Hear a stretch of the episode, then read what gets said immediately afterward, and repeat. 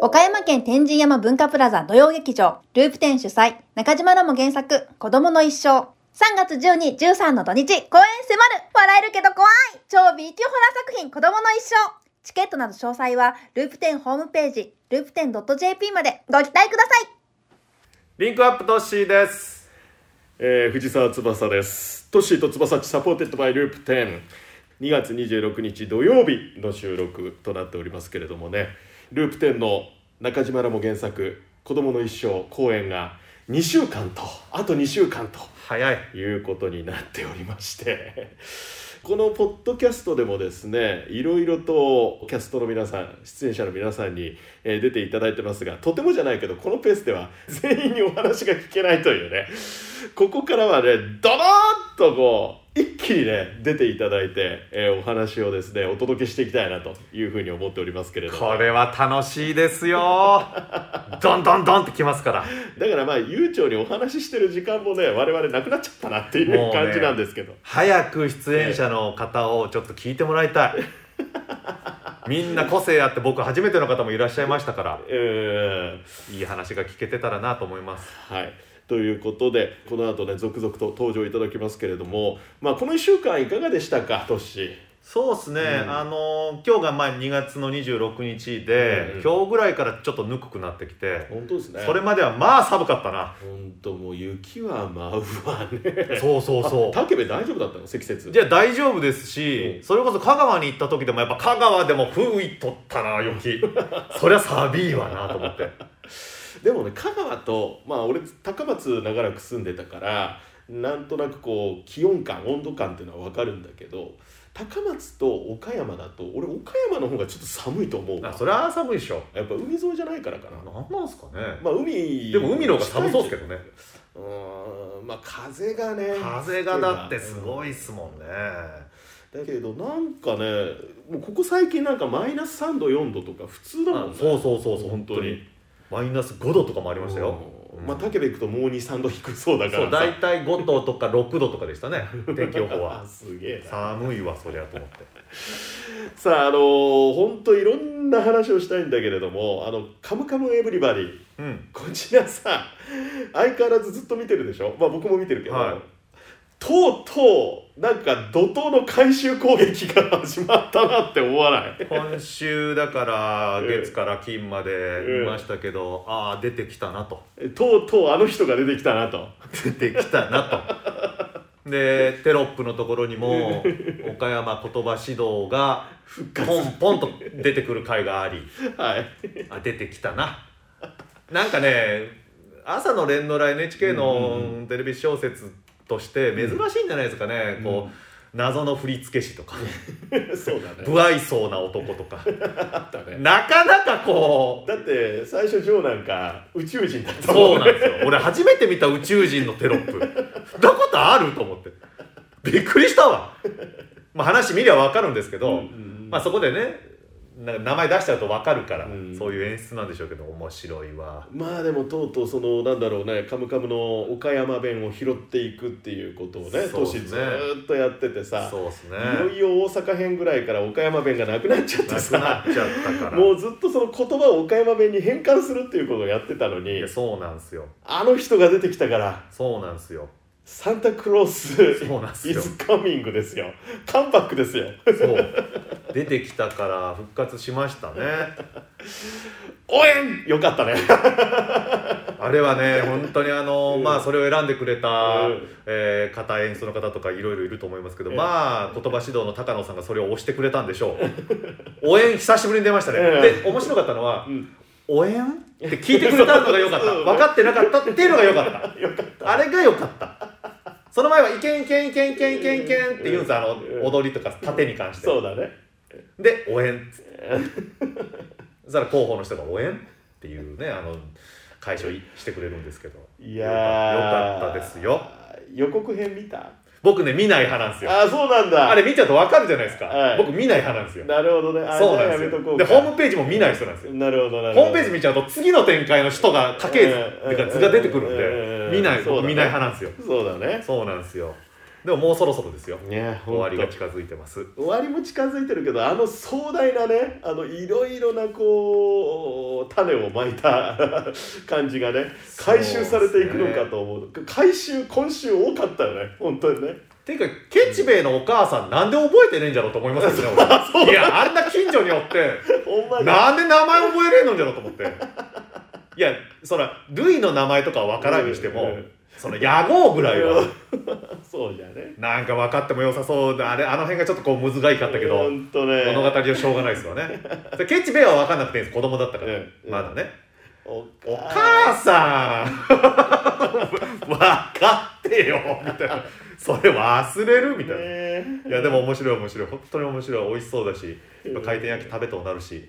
そう回転焼きもうここでやっとこうかトッシーの岡山弁ポッドキャスト講座なんだけれども、はい回転焼きもさいろいろあってさまず岡山はなんて呼ぶっていう話なんですよ。そうですね、岡山でもなんか呼び名がいろいろまあ地域によって違うっていうのを知りましたね今回いろいろちょっと調べてみて、まあもともと知ってたんですけど、うんうん僕は「カムカム」で出てくる大月の回転焼きは僕は「風満」って呼ぶんですよ、風満ね。はい、はい僕はねうん。でそっから五座候がはい。僕の中に入ってきて、えこれは店名ですよね、ええ店の名前、うん。だから僕は風満と五座候です、うん、なるほど。あれを見たら風満と五座候はい、俺はね、もうずーっと大判焼きだったのよ。あそう大判焼きもありますね、ううん、確かに言う言う言うそれも分からんでもないです全 然、で、俺愛媛でも住んでたから。うんは愛媛で日切り焼きって言ってるところもあったのよい、そいのや初めて聞いた福岡行くと回転まんじゅうなのよ回転ままんんじじゅゅううそまんじゅうじゃないですけどね見た目はねうで名古屋行くとあれ今川焼きでしょあ今川焼きはなんか聞いたことあるな、というのがこういろいろあってでね地図でもいろいろ見たんだけどこれまたでも結構その同じ県でもなんかばらつきあるなっていうのも結構見てたりするんだけどうんそうですかねやっぱりねえ岡山はやっぱ大判焼きは言わないんかないやそれいやそんなにねひねった名前じゃないんで全然スタンダードだと思うんですよほうほうほうだからまあ言う人は言うでしょうねほうなるほだからど横綱焼きとかって言ってる人もちょっと待って横綱焼きいるんですって何それ僕は言わないんですけど県内でもそういうふうに言うよっていう方はいましたねへーはそいれは初めて聞いたそうなんですよだからもう県でも違うし県の中でも違うしやっぱ育ってきた環境がうん違うんで、うん、ななんんかかそうなると言い方も変わってくるんでしょうねなんかおやきっていうところもあるらしいですねおやきは違うくないですうんか、そうなのよまあ長野のおやきをもう美味しい一で番す最初よにね、思い浮かべるんだけどあれだから長野だとおやきはおやきでやっぱりあの回転焼きあるいはその風満とかのことは今川焼きになるのかなあと大判焼きって呼んでるところがあるのかな、うんそんな感じになりそうですけどねあとなんだっけ二重焼きいやー知らんななんかそういうのもあるみたいよーいやいいだからねうんもの、の言い方って違うから面白いですよね、で二重焼きに至ってはしかも知らんな言いながら広島らしいしねそうなんですか 近所も近所だからあと、うんその横綱焼きっていうのもあったし、あの太鼓やまんじゅう太鼓まんじゅうあるねっていううん人も県内にはいらっしゃるということだったんですよなるほどねだから僕はそれは分かんないんですよ僕は風満と、うんえー、五田候だったんで、うんだから県内でも全然違うんだなっていう五座候はだから兵庫も五座候で割と言うのかな、なんかあれでしょやっぱりそれはやっぱりブランド力というかね、うん強いからそういうのがあったんでしょうけどね、ねえはということで今回のまあちょっと簡単にはなるんですけれども都市への岡山弁ポッドキャスト講座は 回転焼き今話題になってますけれども、そうあでれすねは京都だぜというところで、うん岡山では風満とい、そうですね僕は風満と呼びます 夫婦焼きうんうんうんで夫婦まんじゅうかな夫婦まんじゅう夫婦まんじゅうなのかまんじゅうかあ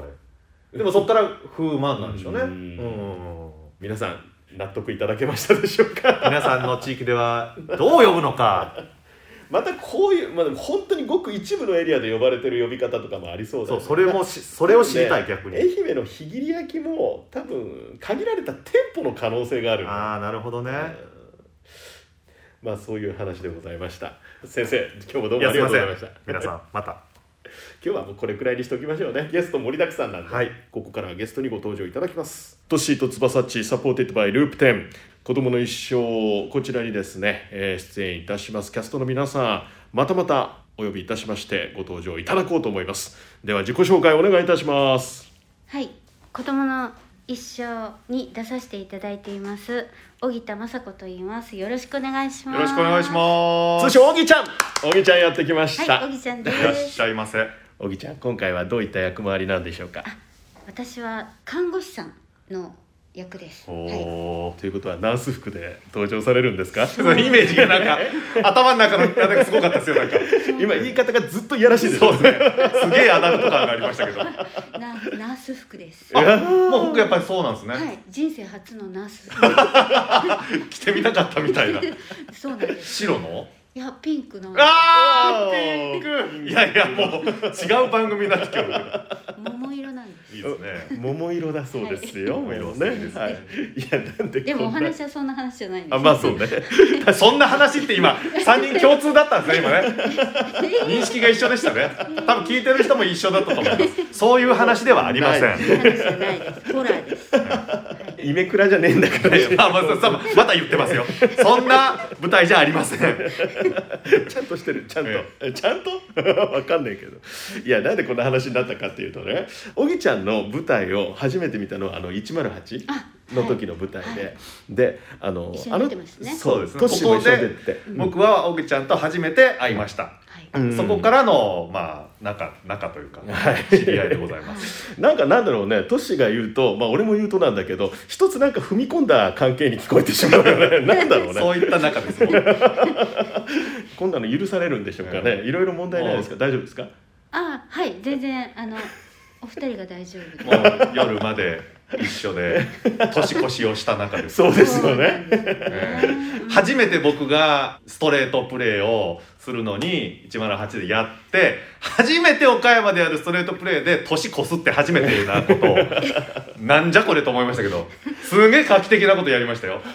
あの劇の最中に年越すっていうね。2017年から2018年に年を越す時のね108という公演でございましたけれども、まあ、この公演は僕あの年越すタイミングのね公演じゃなかったんですけれども目の当たりにいたしましてある意味ではループ10のこうさまざまな公演の中でですね、はい。一番最初に見たキャストというかキャラクターというか、はい出演者がおぎちゃんだったということが後にわかるっていうあ多分多分そうだよいねやそうあとあとあとですよ後でねもうそれ本当に、うんそう認識してみてないですから最初はあの藤沢さんは僕を見に来てそうなんだ、たから僕しか知らないうん、状態でね状態で見てますから、うんで後になってああの役だったんだ小木ちゃんあれなんだっていうことですけど小木ちゃん何やりましたっけ少女役ですよ少ね女役なんですよ。すいませんって感じで。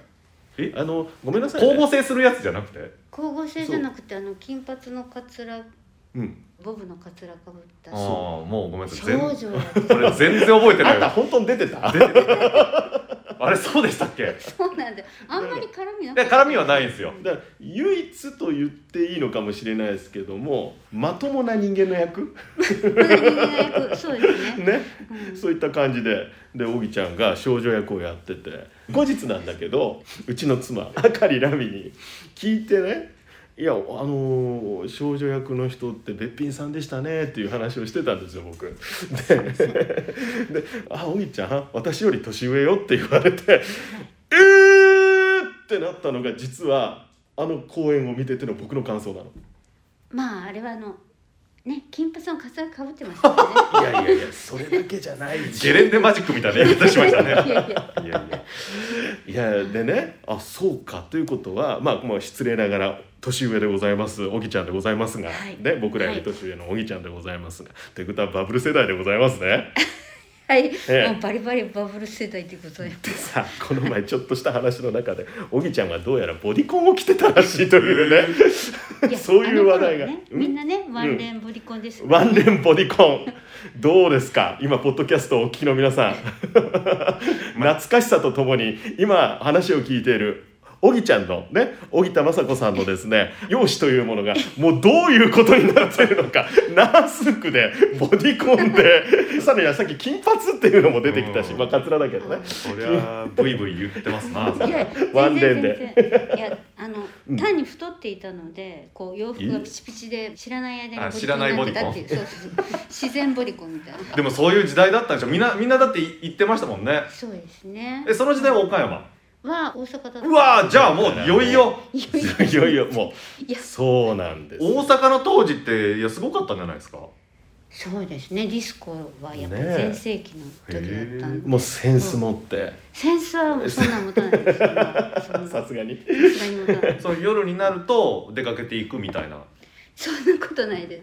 す週末ぐら いですああ週末になでもい行くんですよ行くねんだ行くんだあれちょっと僕あー全然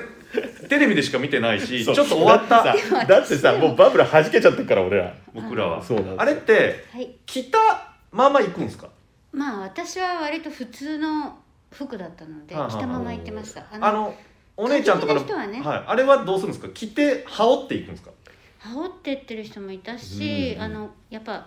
着替えれるあお部屋もあったやっりぱあるんだ、うん向こうに行って着替えるっていうことが、うんあのお立ち台なんかに立つようなお姉様方はね立ってたんでしょ立ってない立ってない立ってない立ってないだってそんなえそおんなとなしいもんですよいやそんなおとなしい方がそんなあの舞台の真ん中であんなあの若々しい少女の役なんかやりませんよごめんなさい少女ごめんなさい 本当に何の尋問をしてるんだろうね今日俺ねえでもなんかそういう話からどこでこの演劇に出会うんですか そうそこですね私が学生の時ってあの第三世代って言って、うんうんうんそれこそあの野田秀樹さんとか、はいはいあとこれの山田の役やった人とか新幹線の方とかまだ本当うにん出だしうんでうん地元で人気があるくらいの世代だったので演劇ブームだったんですよ。それで見に行くようになってっていう感じですね。だから見に行ったのがきっかけ、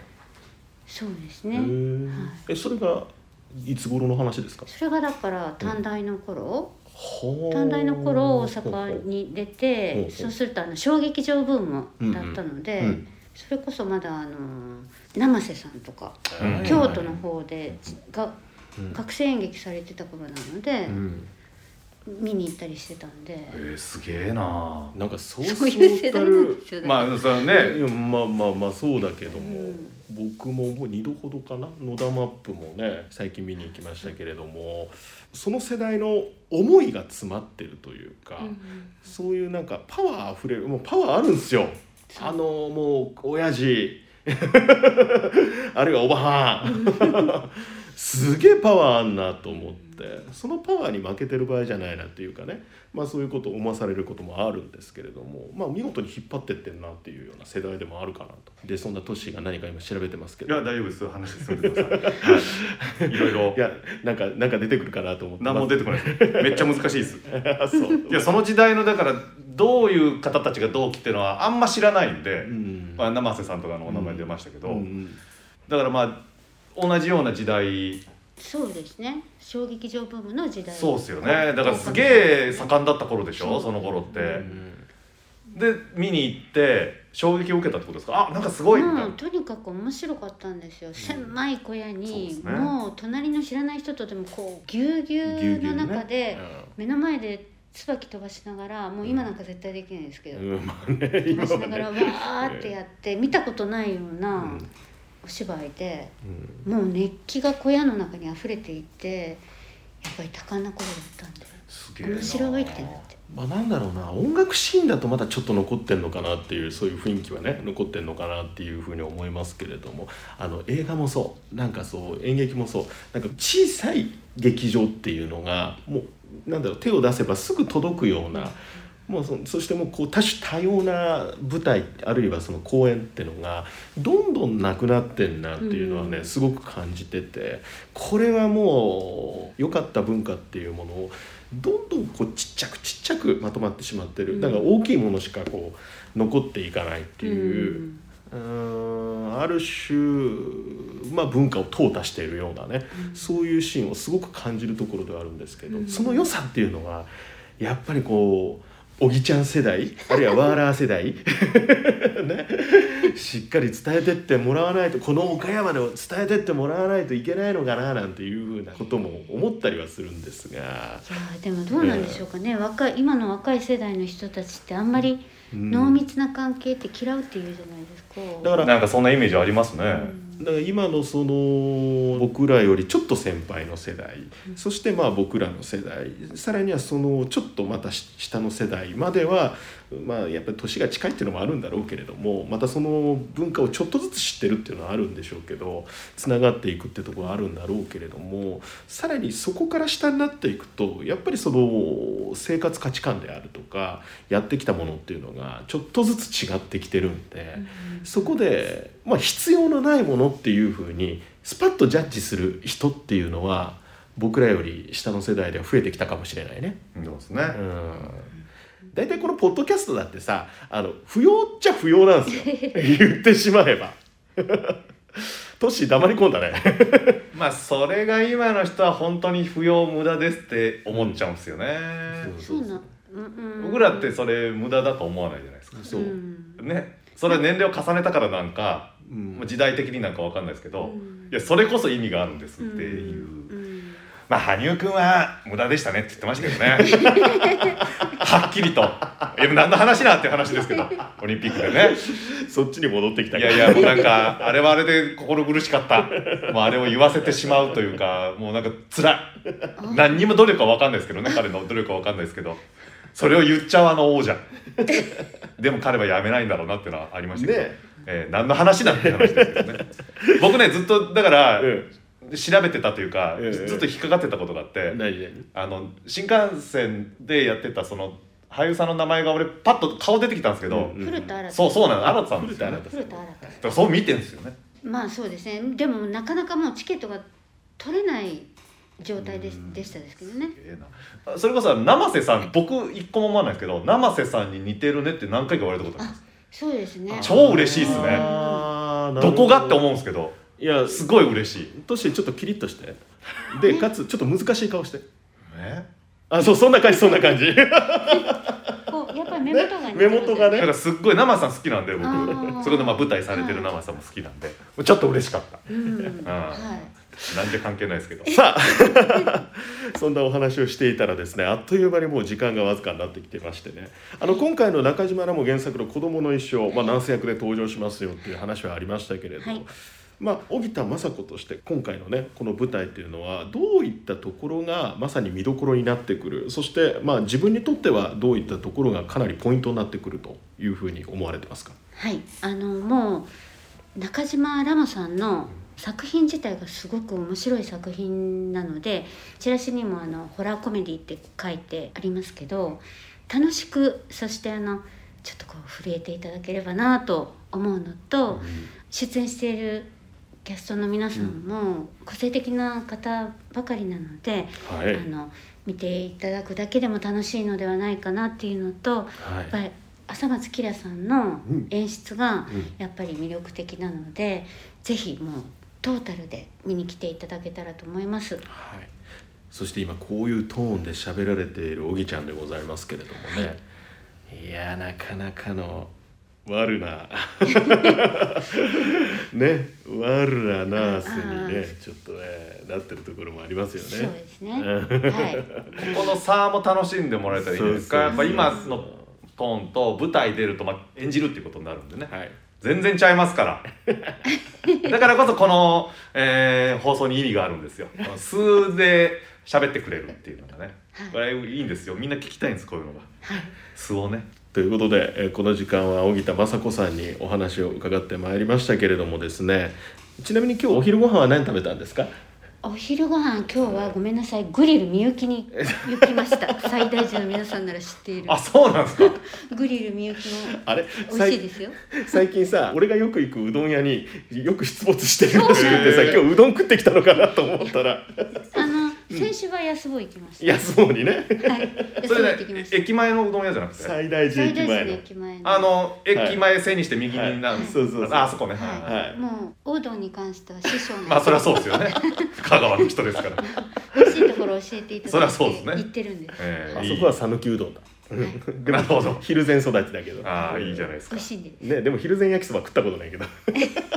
で向こうから来た人がこっち出したんですもんねそうそうそうそうニュースやってましたやってました、うんうんまたあの大将食べに行くと思いますんでどうぞよろしす、くおは願い、よろいししくお願まいすしますど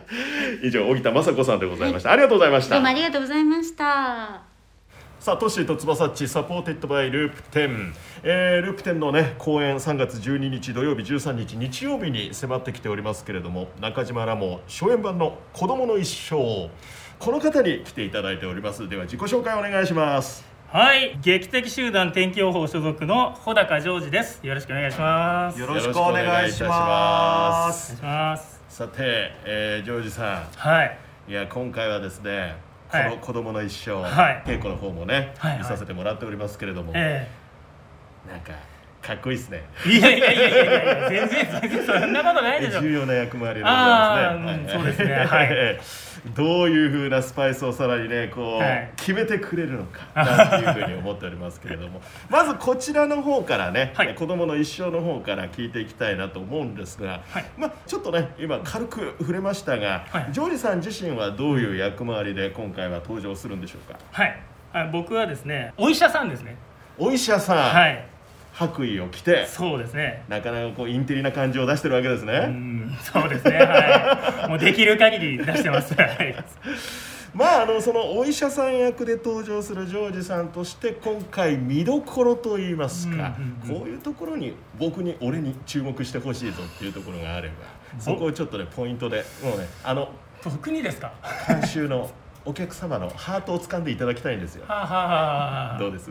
はい、えーっとですね、ううーん、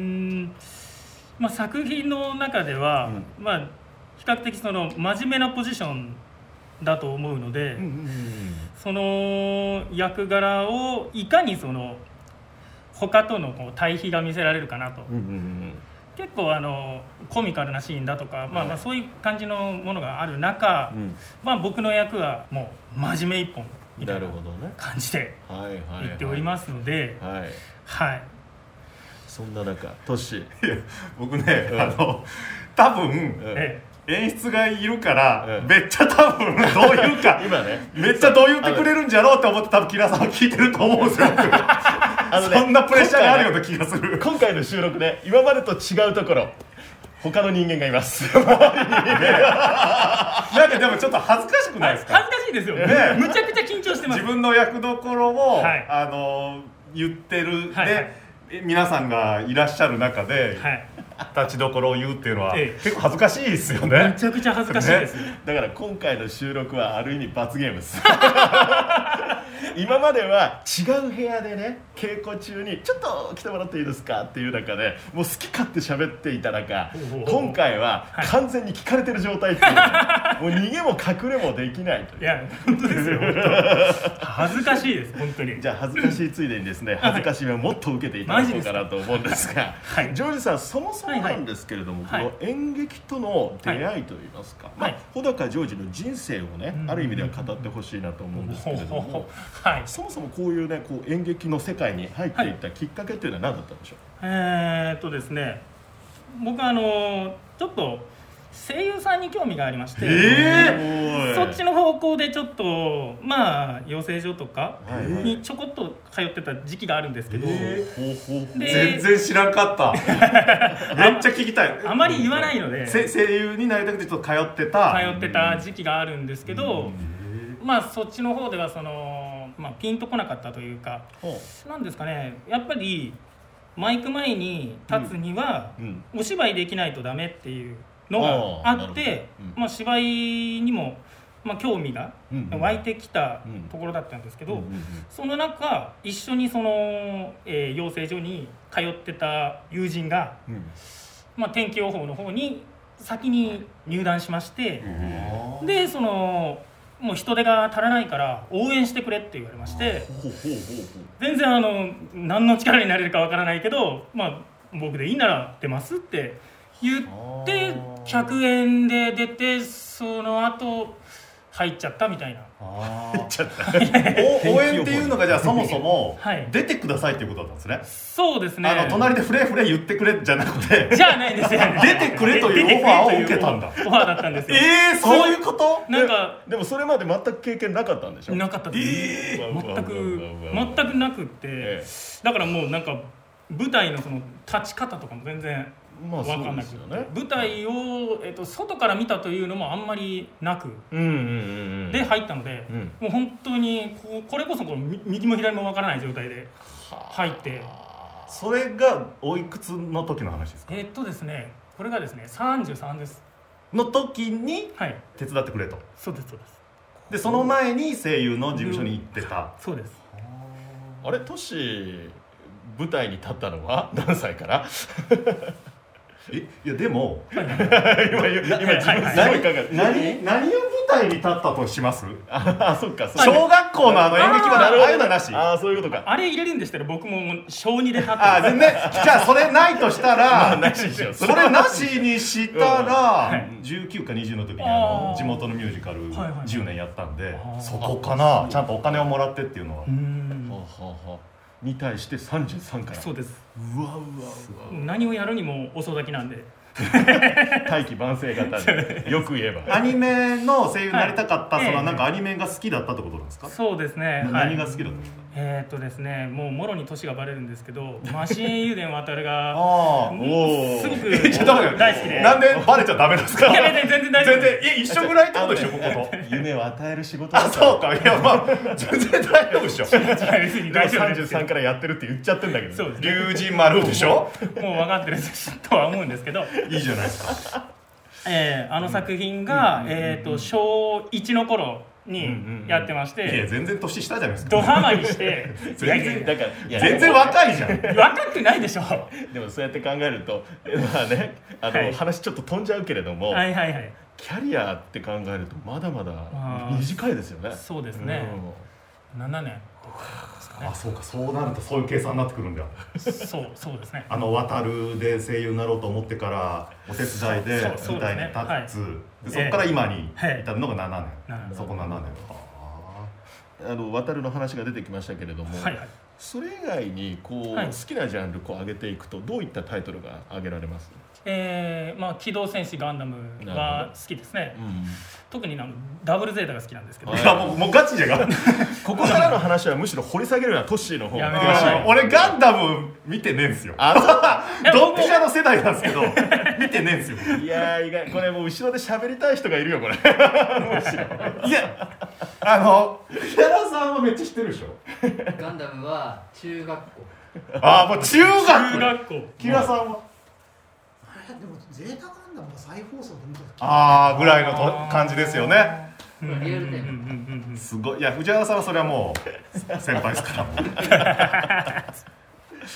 ガンガンダムとかかうんとかまあうんランマ2分の1あいやランマがすごく大好きで、もうこれも本当に CD とかも全部買うぐらいの CD ドハマりしてましてなるほど高橋留美子先生あはがい、うん少年サンデーでいいですねうん小学館な感じで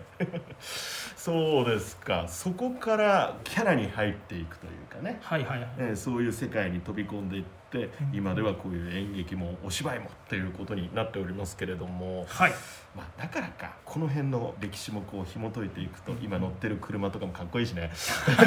いやめっちゃ知ってますねえそのそちゃの話は大丈夫なんですかいやいやこあこので特定されたらあれだからまあいいんですけどいやかっこいいんですよホームページに載ってますからねもう全然あいいですけど載ってんの載ってますこんなレアなものという かレトロなものと言ってもいいかもしれないけれど、うんはいででもね、はいこうやっぱりね、うんコミックあるいはアニメの世界ではあこれはっていうのもあるし、うんあのその世界じゃない人ももうおこれはって言ってくれるはずの車に乗ってるんですそうでよ。すねなんでしょうえースプリンタートレの AE86 型っていうのとごめ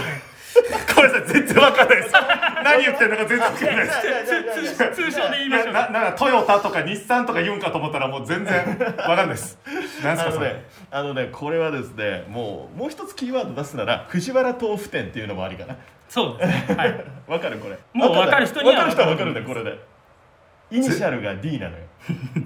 あーあーあーあーあーあーあーえ好きなんすかいや大好きですねはいへえそれに出てたやつまさにその車です。あの主人公が乗ってるあのやつそうそうそうああそうですのトレノですよ。そうですあれありましたあそこ今日ありますありますあれ全然目に入ってねえわ俺だから、これ乗ってる人、今もう本当貴重だからう。ーんあの岡山県内岡山市内で、だって言ってる大丈夫なんよそうそう結あまあ構特定される個人情報になるよ大丈夫でしょうえー多す分ごい大丈夫大丈夫じゃであす車も好きなんですね車もまあ好きなんですけどそこまで詳しくはないですよそのやっぱりその、86に乗りたいって思って免許取ったので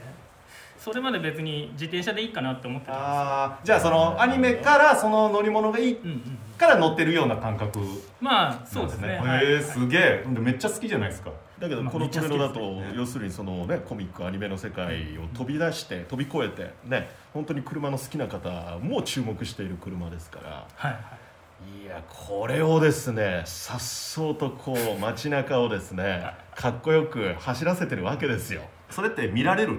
見られます見られますねあーやっぱそうなんじゃそれやっぱすごいんだそりゃねすぐ注目しちゃいますよおおって俺なったへえこの間あのバイクがこうバーって抜かして行かれたんですけど、はあはあはあで後ろを向いて何をするのかなと思ったらあのグッドサイン してバーえー、なんかかっこいい何それめっちゃええじゃンん何の意味があったのか全く分かんないですすげえコミュニケーション取ってるナイスみたいな感じでやってすげえ 去っていかれてなんか嬉しいで、まあ、すごい当然のことながらギアはミッションですねマニュアルミッションマニュアルミッションであーそりゃそうでしょうねはい MP ですもうえ何速ギアあれは5速です5速です5速です5速 ですそうあのトレノの後継のね、やつはまた6速ミッションだったりもするんですけど、まあまあまああー時代がね、はいはいはいあのまだその世代なんで、うんちゃんとクラッチ踏んでギアを変えてって、そうですねもう運転できる年いや全然もう演奏でしょするえ軽トラとか乗ってないのもう最近乗ってないですああのそうだ坂道がだもう嫌でねああわかりますあそこでもう2つ踏んでるのが嫌なんですよ怖くて怖くてで大体もうそんなんに限ってすげえつけてくるけんそうそうですねむしろ下がるでえよのに危ねえでえよほれで僕あれができないんですよあのサイドブレーキでやるやつああはいはいがはいできんからもうペダルパッとやる方だかはいはいはらいはい絶対演奏するし下がるし逆にふかしすぎた状態でこう下ろしちゃってこうなんかギャーっていやそうそうねもうそれも怖いらからなんかそういうのがもう慣れてらっしゃるってことですねでそのなんか逆に坂道発進だとこ う楽しいですねうわもうすごいもう好きじゃ んこれああうまくこういったって思うとそうすごい楽しいです ちょっと俺あのあ本当にちゃんと聞くの初めてなんで あのちょっとしばらくね一緒に一時期一緒だったそうね空間はあるんですけど、はいこんな個人の情報知らないですから、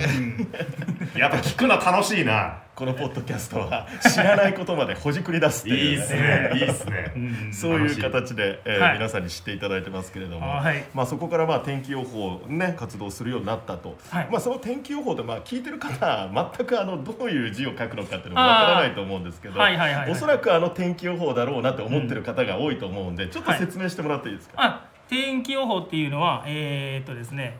天気っていうのはあの人にあの天気うんうん何かこう、うんえー、っとどういうの天気を与えるっていう,、うんうんうんうんその天気ですねはい、転がるはい機械の木ですそうですねね。はいで与える砲弾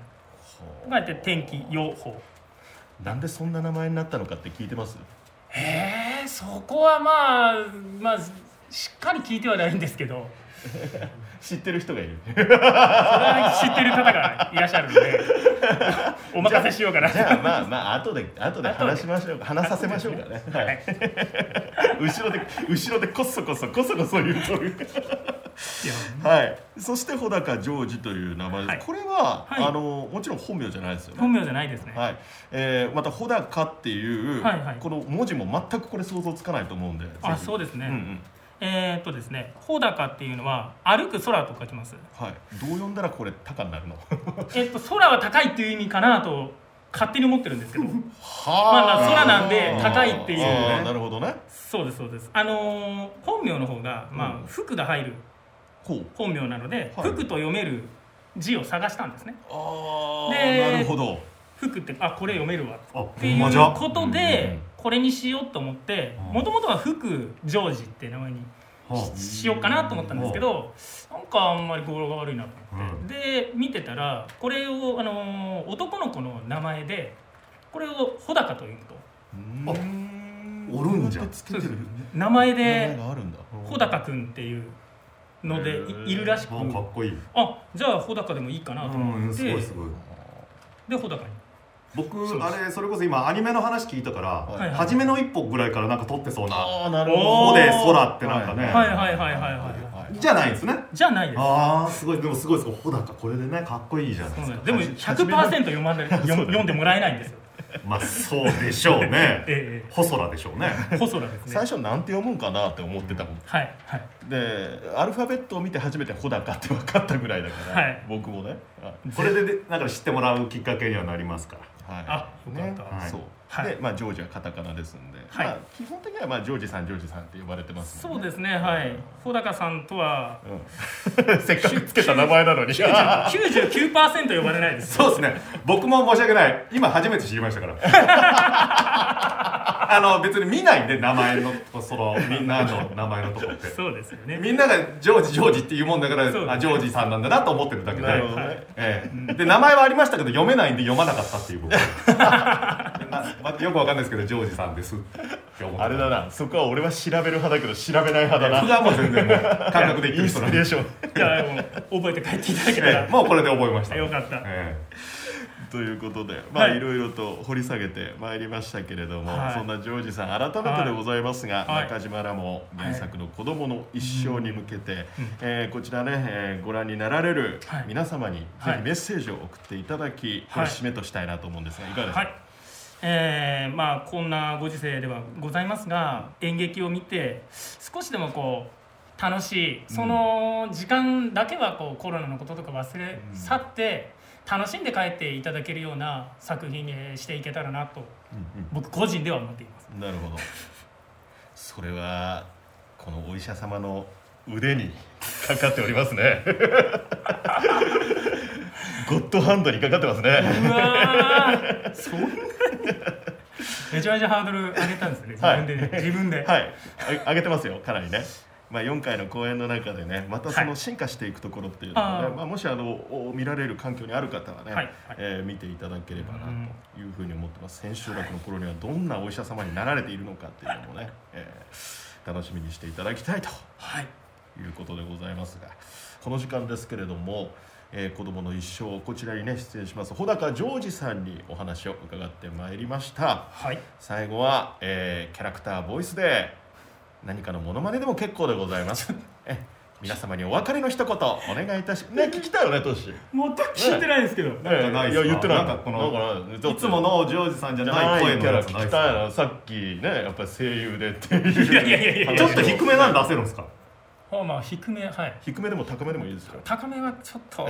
ん、って感じなんでみんな待ってるよ的なちょっとだって我々低いからさ まあまあだからいいです僕が高めていけばいいいやどっちでもいいですはいえー、皆さんお待ちしてますいやいい声だやっぱいい声じゃないですかこれなんでいいですか納得してない人がいっぱいいますいやいやいやいやいい声だそんなことないですねああよかったって。小高ジョージさんでした。ありがとうございました。ありがとうございましたありがとうございまトッシーと翼っち、サポーテッドバイループ10。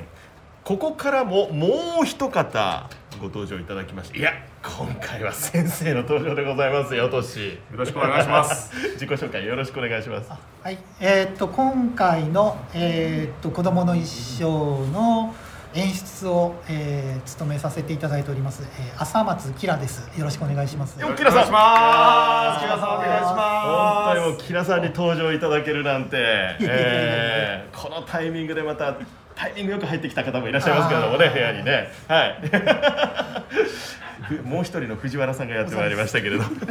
キラさんと言いますとですね、まあ、僕はあの、まあ、岡山の舞台の中ではねこういろいろ見るシーンの中ではいつも「浅松キラ」という名前で演出をされてるなっていう印象がもうすでにねもう脳内にこう刻みつけられてるんですけれどもそもそもなんですけどキラさんって、まあ、浅松キラという名前で、はいまあ、活動されてますけれども、まあ、僕キラさんキラさんっていうふうに言ってますが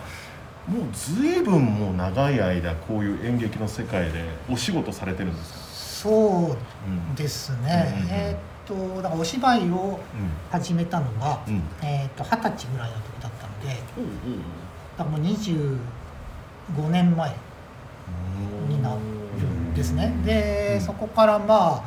えーっと役者やったり大道具やったり、うんねして結局演出をするようになって、うんうんで、まあ、いわゆる仕事としてその演出をしたりとかするようになったのがおそらく大体10年前ぐらいなんですよね。あそうなんですかそうなんですよどうしたどうした25年ぐらいやってて二十歳のぐらいからやってて仕事としてやってるのは10年前なのそうですねだからまあ、うんその何細かい仕事っていうのはいはいはいがはいもっと前からあったんですけど、うんうんうんまああもうこれやったら別に何バイトせんでもええわっていうふうになったのが、 ああすごいだからそれでだからキラさんのすごいところはこれで食べていけてるという判断で10年っていうことだと思うんですようーんこれすごいと思うなありがたいありがたいこれさぼ僕らの世界でさ言うならば年10年前ってまだまだバイト全開だったよねえっとね実は10年ぐらい前まあまあでもそれぐらいですそれぐらいです、ねあでもそう一緒ぐらいか仕事としてバイト辞め出したらそんぐらいですね僕確かに10年そうですねそうなんですよ俺ある意味今でもバイトやってるけどな まあ、そあれをそれをバイト取るかあれは本職でしょうけど本職ちょっとね一般のバイトとは違いますねあそう僕みたいにスポーツジムで10年バイトとかじゃないですからねその同じ業種でやられてるからね藤沢さんいや俺同じ業種じゃないよのもあるよバイトですねじゃあバイ トあるよはバイターですねいあの月々お金をいただいてる、えー固定給みたいなのもらってやってたりもしますけれどもまあそんなものは ちょっと置いといてなんですが演劇の世界にこう引き込まれていくあるいは芝居の世界に引き込まれていくっていうのは何かこう衝撃的な出来事っていうのがあったんですかえー二十っとね歳の時からですからね。だから僕結局、えーっとね、中学校の頃にうんうんたまにあるじゃないですかなんか学校で生徒主体でやるなんかこうレクレーション会みたいな、はいありますよ、であれでちょっと面白い先輩たちがほコントを披露してたんですようおはいはいはたまにうはいはいはいいちょっと面白い先輩ですだからよこれいいいいなってずっと思ってたんですけど、うんまあ、僕残念ながらその時そんなにその何そこに混じれるような積極的な子ではなかったので、はどちらかというとちょっとこう日陰にいるようなソフトテニス部入ってたりしてたので関係 ないけど田中さん全ソフ然関係トないテニス部に入ってたようなってこれ事実の話あ事実ですソフトテニスやってたんですソフかトテニス部の副部長だったから、えー、すげえじゃないですかで幹部や幹部全然全然そのちょっとジャンルが違って、はいはいはいでもちょっと心の中ではちょっとそういうのもやりたいなと思ってたんですけど、結局高校行って大学行ってもちょっと演劇部があるとこなかったああなるほどね学校がなかったので。で結局それでなんかずっとやりたいなっていうのをくすぶってたんですけど、結局のところなってである日まあその大学行ってて、あのーまあ大学岡山の大学だったんで、うんあのーなんだろうちょっとわからないかもしれないけど内三家にあのね銀仮面玉はいはいそうです銀貨面談僕ね保育園の頃から耳鼻科に市内駅前通ってて常に見るんですよもでね小さい幼心で保育園から見てるんですけど、うんうん怖くて ねあそううん字体とか上のねそうそうそういやなんか子供心になんか怖いところだと思っててそうそうそう知らなくて、うん劇団だってことを後から知ったんですけどあそうありましたよねそうそうそこにねいいかがわしすぎていや知ってる人は本当そうなんですよだから見た目ね子供心には怖い何の場所か分かんないなんか秘密結社みたいなそうそうそうイメージだったんですよ残念ながら僕そういうのすごい興味があって残念残何しとるやろうかなって思ってただまだこう何回かこう通り過ぎてなんかこうなんだろう情報を収集すあどうやらなんか芝居しとるとああだって本当なにるほどそれこそね本当というかトポスですよのところにあったんですよ、柳川じゃねえわあの交差点のとこ交差点でねすねうんそうそうそうそうそう西側の交差点いや柳川怖いビルだったよ柳川区でまあ、はいちょっと入ってみよう入ったんすかすげえなと思って1か月経ってやっと入って、 1ヶ月は1ヶ月観だ察したんですやっねと入って こそこはこうなんかあのもともとこう距離を取りたがる自分の性分が れこ1か月かけかけさせてしまったよ、うで開けてでなんか2階から、まあちょっと結構な叫び声がね練習して たんでしょうね怖えよで開けたら、まあねあの分かると思うんですけどね、あの意外とやっぱりそういうことをしている人たちって、まあ、気さくな方が多くて、ね、あの演技の時はともかくとしてなんか意外とそのなんだろう言い方悪いですけどなんかちゃんとやってたんですよ。ちゃんと活 動ちゃんと活動しててあ怖くないんだと思って とりあえずそこであのお芝居始へめえて、まあいろいろあって今に至るみたいああまあいろいろいろが随分飛びましたけどねでもスタートはやっぱ銀仮面団なんだなそうですねただそこが結局銀仮面団のスタジオを間借りしている劇団だったんですああそういうことなんですね僕全然知らないからあそこへだからいろんな団体が結構こうるほど えあってね僕がたまたま行ったところはその時割とすごくあの僕のその当時の目線からだとすごいちゃんとやってたあーなるほどであじゃあここでと思 ってでねと思ったもんですねそうでねあの僕まあキラさんを知るようになってまあ4年ぐらいになりますけれどももうどちらかというともう今演出の方でだいぶねそうですね、まあ、演出家として活動されている、そういう浅松キラさんっていう感じなんですけれど、まあ、舞台に立ってるシーンっていうのをあまり僕はね、まあ、見かけたことがまずなくってじゃあなんで演出の方をやりたいなって思ってきだしたんでしょうんえーっとジョージ、うんさっき言ってたんですが、うん天気予報っていう劇団うがかあはいったんですね、で、うん僕それをまあ設立した最初に4人の、まあ、僕一人だったんですよでうん、逆だったな聞くの聞くの話聞くの順番逆だったなここがスタート、でえまあななるほど名前は結構いい加減にあの代表の本当にな4人のさらに代表のあの有賀藤一郎さんっていう人がいて、まあ、その人が、まあ、こういう思いでっていうのでああなるほどなるほどというふうに、まあ、始まったんですよね最初で僕やっぱそこでは一応まあ設立のメンバーでどちらかというとあの今まではそんなにこう人に教えるってなかったんですよねほうほうほうそうなるほどなくて。でなんですけどなんかこうそういう立場になって人にまあ教えたりとか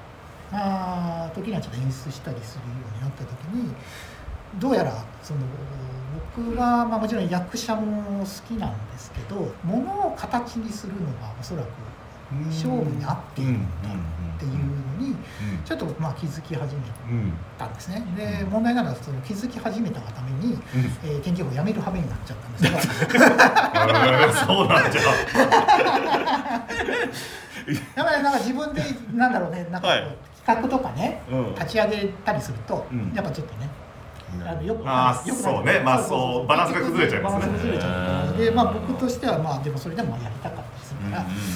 ら、なのでまあこれはもうしょうがないとなって、まあ、ちょっとこう、まあ、独立することになって今に至っているんですよね。あーあーなんか知ってる部分もあるけどちゃんとつながっては初めて聞きましたなるほどね、うんでまあそれもあってこうループ10の、まあ、メンバーとしても名を連ねてプロジェクトを動かしていこうっていうことにもなっていったってことですよね。そうですね はいまあ、とはいえなんですけれども一回だけ僕でも舞台に一瞬立ってるのをこの前見まして松山のねミュージカルでねあれはでもだ木村さんね出てたの。坊っちゃん的なやつあいやいやいやオペラですねああごめんなさいオペラねへえオペラのワンシーン、うんうん、あのーとどうでしょう松松山松山僕は松山だけみたいな四国で、うんあのオペラの公演をやったんですね、えでダブエムっていうまあのがあってまあ僕は、まあ、出てたんですけど、うんポジション的には舞台監督だったんですねまあはあはだから舞台監督ですよ舞台 やって場面転換手伝ってさらに出るって意いう味わかんないあ古田さん以上のことをやってたわけですね プレイングマネージャー的プなラス的な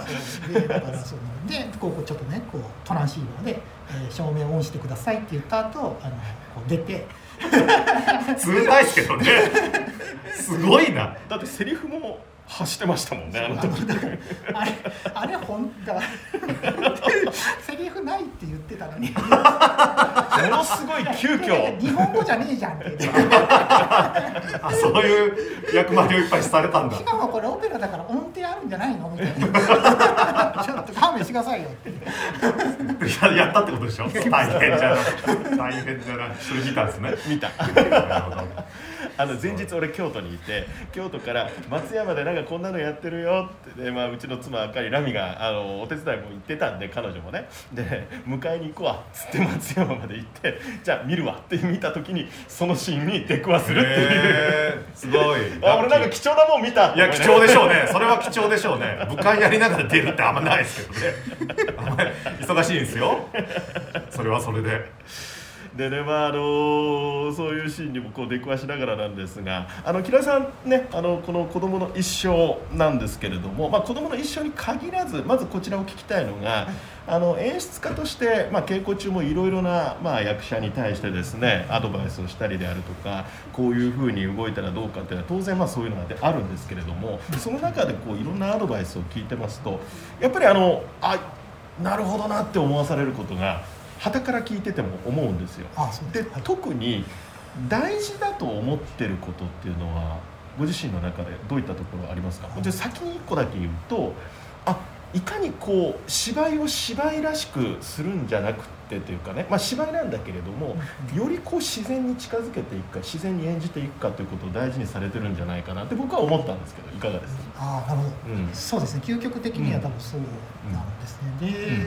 で、なんか僕がまあとりあえず役者をねやってた時に、うんまあやっぱり先輩とか演出の方に言われてなかった自然であることっていうのが大事だよって言って、まあ、結局そこをこうあの追求していかなきゃいけないっていうのは、まあ、今でもそうなんですけど、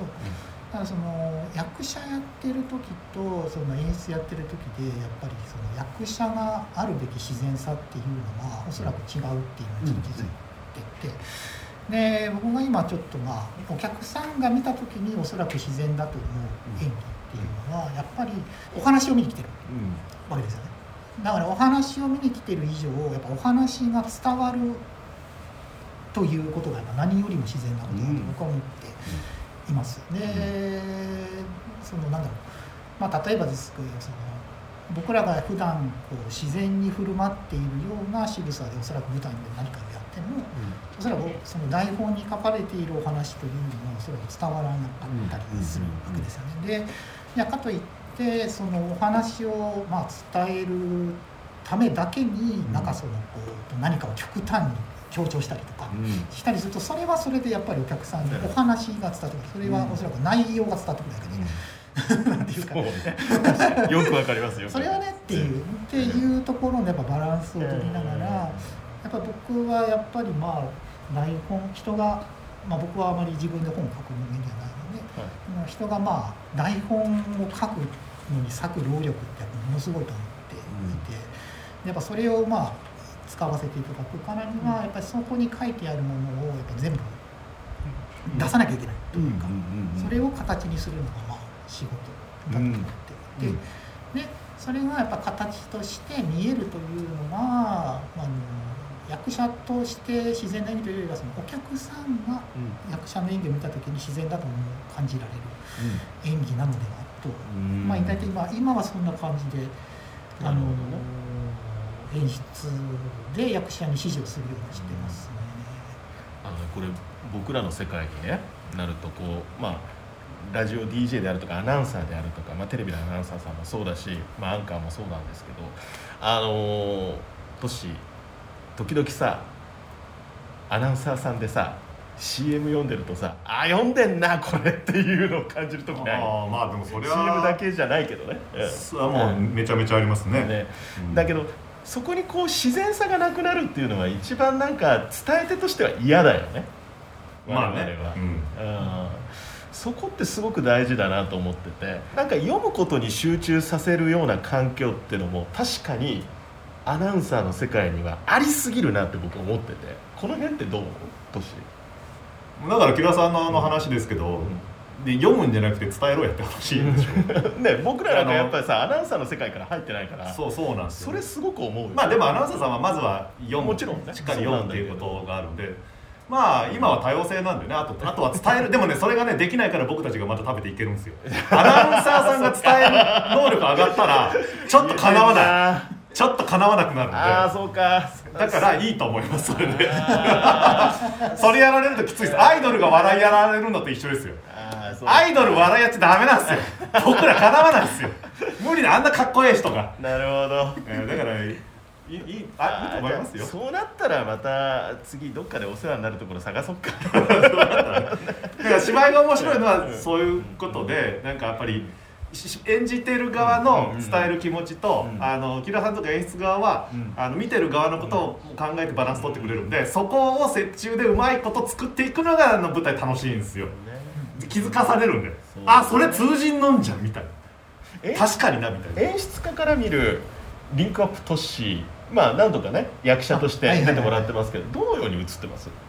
いやすごい真面目めちゃくちゃ恥ずかしいんだけどなあこれどうなのめっちゃ恥ずかしいわめっちゃ聞きとうねえわ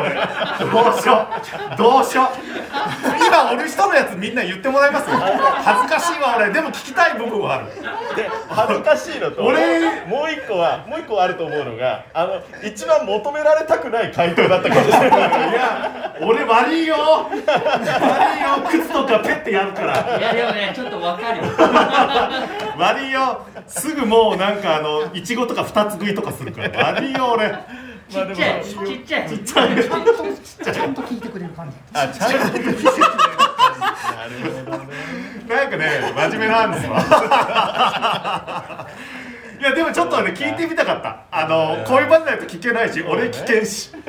どう俺どう俺どうなんじゃろうといやそのみんなねやってる方の中に入って僕やったんですよ2回ねいやいやいや迷惑かけんようにと思ってただ演劇好きなだけの男がみんなやってるベテランさんの中に入るわけじゃないですかもうね今日今日粛々としてやってましたけど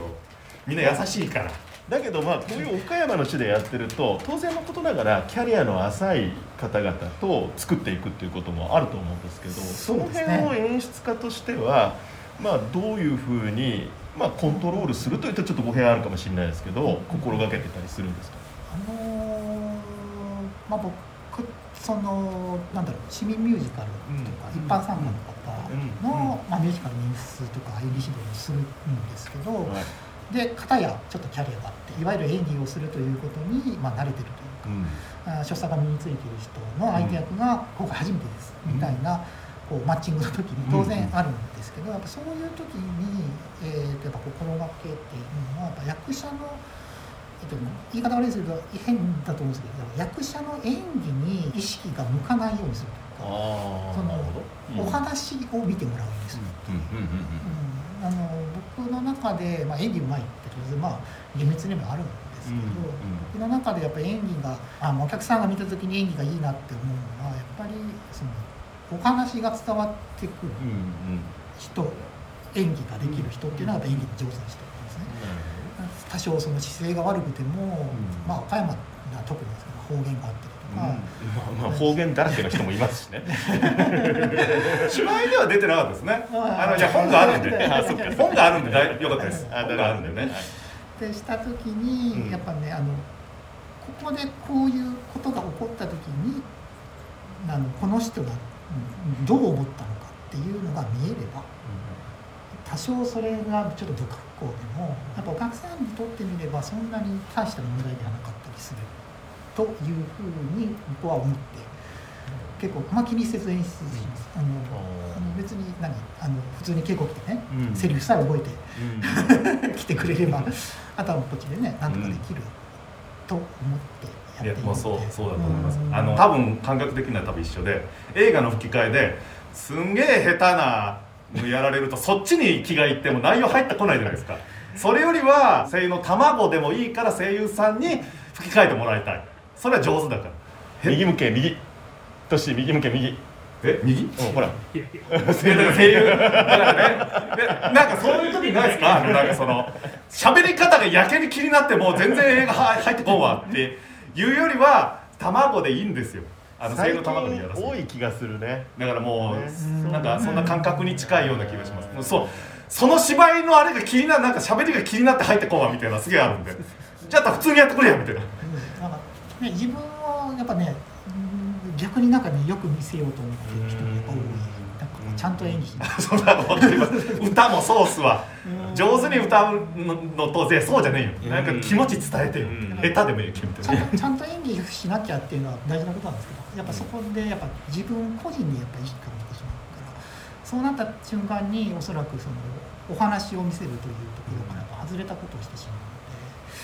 で、まあ、そういうで役者さんって当然そのもうそれはもう自分が一番だと思ってる人たちの集まるので。でももう怖っみんながビビクビクしてるじゃないですか本当はそうかもしれんけどビクビクしてるじゃないですかおぎちゃんなんかもううわもう言えませんそんなおー言えませんみたいなもうこうもう抱きしめてあげたいとかもうあ震えてるじゃないですかちょっとそうじゃないとね、そう人いやそれはそう前に立てないですからい。やそうそうそれすごいことですよ人前に立つって本当にいお俺本当そう思うやすごいことですからあの畑違うけど俺この仕事始めた時に本当に清水の舞台から飛び降りた感覚だったもんいやで本しょ当にうんそうなんですよわかるわ、まあ、あのいろんなお話聞いてきて、まあ、特にね、あのー舞台人演出家浅松キラとしてのお話がちょっとここまで多かったんですけど肝心要のこの3月12土曜日13日日曜日に、えー行われます中島らも原作の「子どもの一生を」えーこちらについても、まあ、ちょっとねお時間が短くなってしまうんですけれども、はいえーこちらについても演出家目線からお話しいただければと思うんですが。はい。えっと僕のね演出ってよくも悪くも、あの基本的にはもう役者が頑張れなので、えーまたいろんなプレッシャーいやでもそうなんですよ頑張らないといけないですよ頑張れ藤原頑張れ藤原 藤原二人いるからね僕僕なんだろうそのすごいなんかこう演出でうおうおーとか、なんかこう場面転換がすごいとか、なんかそうそうすごい画期的な見せ方だみたいなのは多分ほぼなくて、なんだろう最悪その素舞台素照明でもなんとかお客様に見てもらえるように一応作るというのがまあ僕の中で一番作りやすいやり方なのでそれにのっとってやってますでである以上をえーとですねまあ僕から言えることはですねとにかくですね役者が頑張りますのでであのー良くも悪くも僕のすごい理屈っぽいダメ出しに体育で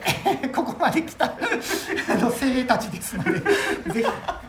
あとはあの初演版なんですね、で、僕実はあのパルコでやった新しい方の脚はい本の方を実は内容として想定してたんですよほで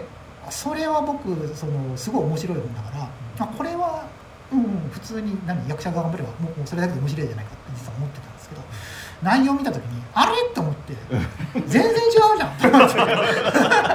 今言う今言いやう面白い本なんですよ面白い本だけどそう僕がなんかこう期待期待してたというか期待した おオチじゃなかったっていうかででそこででもただあのおそらくこの初演版がその次にやるオチにはつながっとるんだろうっていうのはなんとなく分かったんですねだからそのまあ良くも悪くもまあその新しい方を知っている人間としてその隙間を埋められるようになんとなく頑張ってはいます。ですがただあの単品で見ても、あの初演は初演の良さがありますので、えーぜひ、えー見に来ていただけたらと思います。パルコ版はねもう絶対にできないですう なるほど、えーということで今回の